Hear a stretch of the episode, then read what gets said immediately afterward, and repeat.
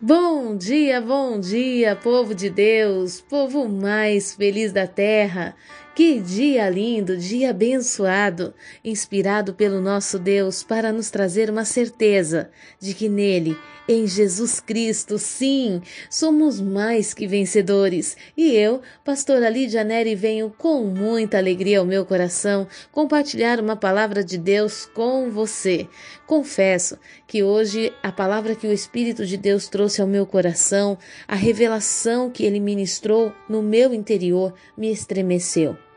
E sei que essa palavra vai de encontro à sua vida, vai de encontro àquele que está desanimado ministerialmente, que não está se encontrando espiritualmente, também vai de encontro àquele que está com tantas saudades de quem um dia já foi para Deus.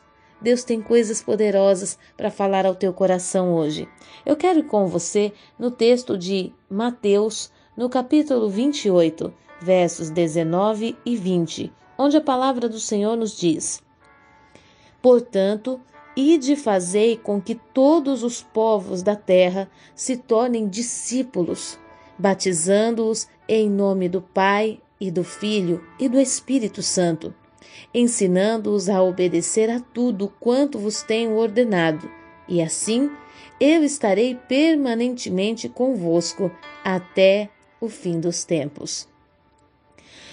A palavra de ordem de Jesus para a sua igreja, para todo aquele que encontrou-se com ele, é fazer discípulos. Durante um bom tempo, eu achava que todos tinham essa condição. Mas hoje eu descobri que não. Nem todos têm essa condição. E por quê?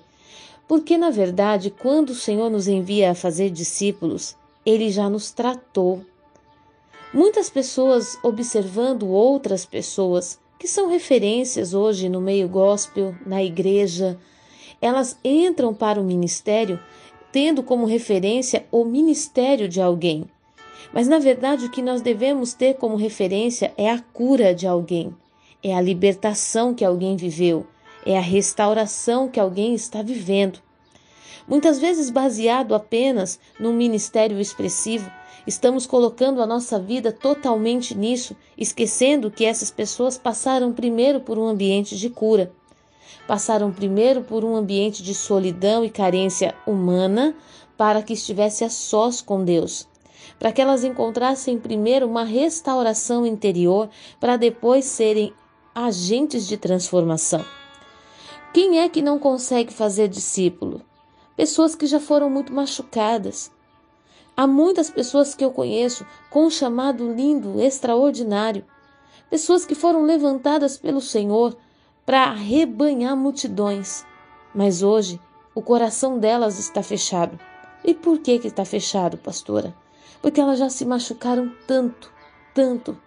Elas foram fazer discípulos, investiram tempo, investiram dinheiro, abandonaram família, deixaram seus trabalhos, faculdade para investir em pessoas, para se dedicar às pessoas. E quando essas pessoas começaram a ficar de pé, simplesmente viraram as costas, abandonaram como se ninguém tivesse feito nada por elas. Pior do que a ingratidão que uma pessoa que discipula alguém pode viver é a difamação. Muitas vezes a pessoa ela quer um argumento para sair da presença e imputa sobre o outro a culpa da quebra de um relacionamento que na verdade só tem a ver com, com ela, com aquilo que ela quer. E dentro desse ambiente, pessoas que foram chamadas para fazer discípulos têm se ocultado, têm se omitido porque elas não querem se machucar. Aí nós observamos o motivo pelo qual durante três anos o Senhor andou com os discípulos. Tudo que Jesus ia fazer, os discípulos estavam juntos, porque dentro do ambiente da comunhão, do, da aproximação, Jesus estava lapidando o coração desses discípulos, para que quando chegasse o tempo de fazer discípulos, ele não, eles não fizessem amigos, eles não criassem dependências emocionais desses discípulos, mas que eles tivessem entendimento que esses discípulos eram para Deus e que eles deveriam seguir a Deus, fazer a vontade de Deus. Muitas vezes, nos sentindo traídos por causa do comportamento de uns, nos, nos fechamos para outros que Deus está trazendo. E nós precisamos, em nome de Jesus Cristo, observar o nosso coração. Se existe um lugar onde somos machucados, é na igreja. Mas Jesus foi machucado entre os seus irmãos cumprindo um propósito. Sabe, ele foi uma rosa esmagada no jardim. Imagina, no jardim ele foi esmagado. E nós muitas vezes não queremos ser lapidados dentro desse ambiente da igreja. Sabe, lá em Mateus no capítulo 10, é muito interessante quando Jesus chama os seus discípulos e delega sobre eles a autoridade. E eu quero falar com você um pouco sobre isso. Em Mateus 10, fala no verso 1: Jesus, tendo chamado seus doze discípulos, deu-lhes poder para expulsar espíritos imundos e curar todas as doenças e males. E esses são os nomes dos doze apóstolos. Por que, que no verso 1 eles são discípulos e no verso 2 eles são apóstolos? Discípulos quer dizer estou aprendendo com alguém. No verso 2, que fala apóstolo, quer dizer já estou pronto para ser enviado. Onde é que nós, formadores de discípulos, sofremos? Que muitas vezes, por ver o crescimento de alguém, por perceber que essa pessoa amadureceu, nós contamos que ela vai fazer parte do nosso ministério, nós contamos que ela vai ser parte integrante do templo que eu congrego.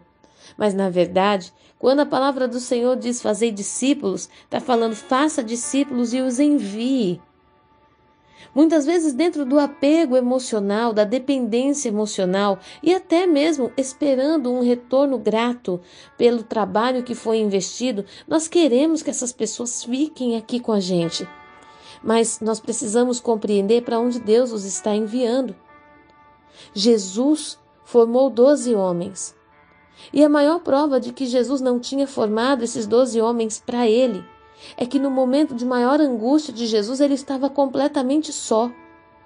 Jesus estava sozinho naquele Monte das Oliveiras e quando ele pediu para que aqueles discípulos intercedessem por ele, eles estavam dormindo, como se aquilo não fosse de fato tão tão importante, não fosse tão difícil.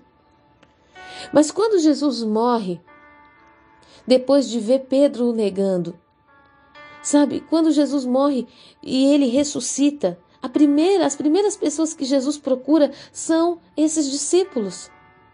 Porque Jesus não os tinha formado para ele. Não era uma condição pessoal, era uma condição espiritual.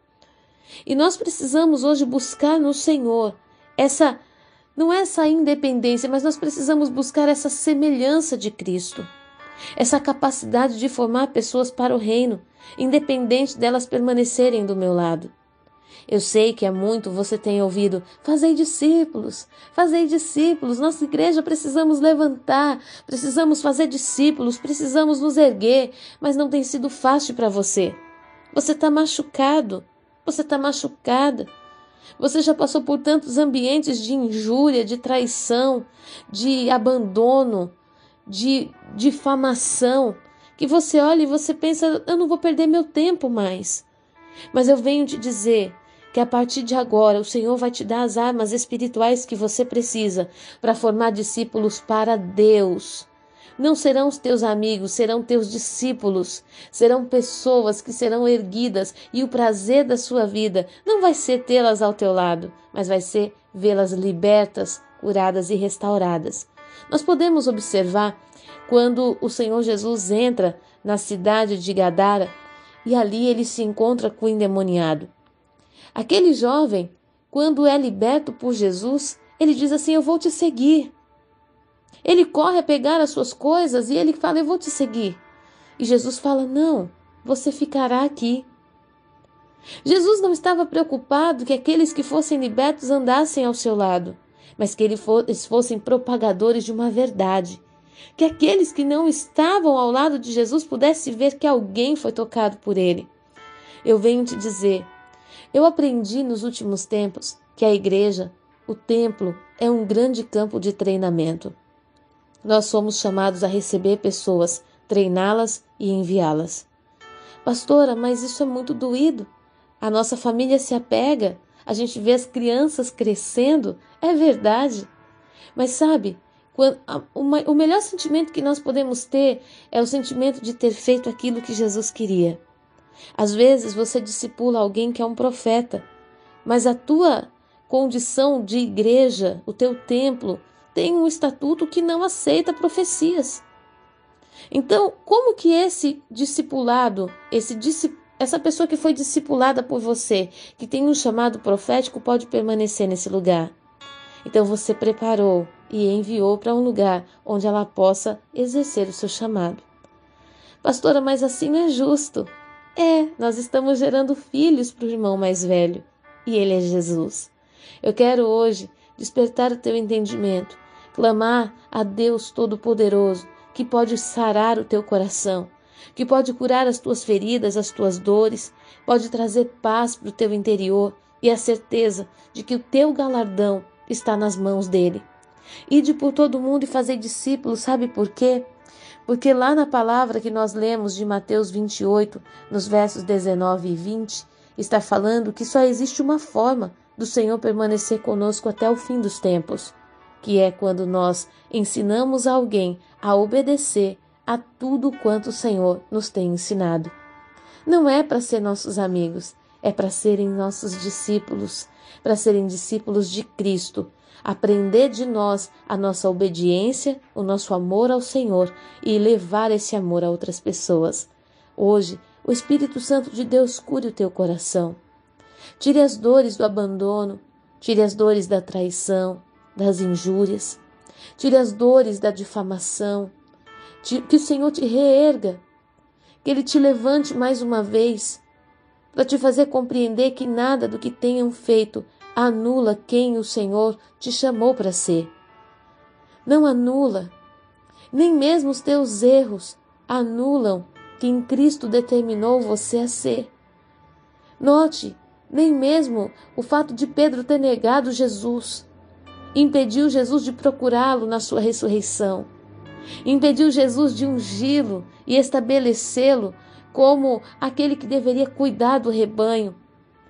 Hoje o Espírito Santo de Deus está colocando uma chama no teu coração.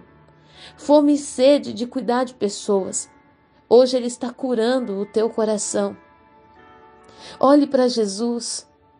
Olhe para aquele que, mesmo tendo se sentido só, mesmo olhando para a terra, pendurado naquele madeiro, ele não pôde contemplar os seus, aqueles que estiveram ao seu lado. Nem os seus irmãos estavam ali. Ele estava só. Mas no ambiente da ressurreição, ele não deixou de buscá-los. Sabe, deixa o Espírito Santo de Deus te ressuscitar hoje. Deixa o Espírito Santo de Deus te ressuscitar para que você possa, a partir de hoje, gerar um ministério que possa enviar enviar para as nações, enviar para os ministérios, enviar sobre a terra homens e mulheres que aprenderam de Deus através de você. Eu abençoo sua vida, a sua casa e a sua família. E eu clamo que o Espírito Santo de Deus hoje cure o teu coração. Que o nosso Deus te abençoe com saúde, paz e alegria e renove as tuas forças em nome de Jesus. Fique na paz.